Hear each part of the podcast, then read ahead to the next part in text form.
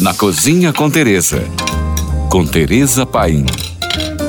Acreditem, ervas é sucesso garantido. O povo pediu e eu trouxe mais variedades de ervas. Começando pela sálvia, paixão da minha vida, um grande coringa na cozinha. Serve para perfumar as carnes, principalmente a carne de porco, coelho a vitela. Seu sabor ligeiramente amargo combina com legumes secos, queijos, linguiças e vai muito bem com carnes grelhadas. Com molhos, então, é sucesso garantido em uma sopa creme, por mais descompromissado que ela seja. Quando se fala em massa, ai meu Deus, uma manteiguinha de sálvia já me dá água na boca. Mas precisa cuidar, porque ela não aguenta muito tempo na geladeira. Por isso aconselho transformá-la em azeites ou manteigas aromatizadas. Prometo ensinar isso outro dia. Fiquem ligados, hein? Orégano, indispensável no preparo de pizzas. O orégano é companheiro perfeito do tomate, do pimentão, da berinjela, da abobrinha e das massas. Também combina muito bem com carnes brancas, como a vitela e o frango. Enrole ele em um papel toalha e deixe no congelador. Já o estragão, usado no preparo de molhos, pratos com ovos, frango, saladas e sopas tem um gosto picante que ajuda muito a realçar o sabor de qualquer alimento. Muito usado no preparo de vinagres com vinhos brancos, também não aguenta muitos dias na geladeira nem fora dela. Compre ele com o objetivo de usar em uma receita específica e o que sobrar faça manteiga aromatizada. O endrodil, que tem esse sabor voltado para o anis, isso sim, ele combina muito bem com peixes em geral, omeletes, batatas, saladas verdes e um creme de leite fresco. Suas sementes são usadas para temperar vinagres, marinadas e pepinos em conserva. Esse sim é muito resistente.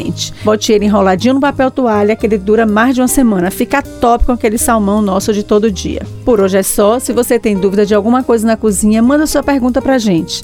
Beijos e sigam agora com nossa deliciosa programação GFM.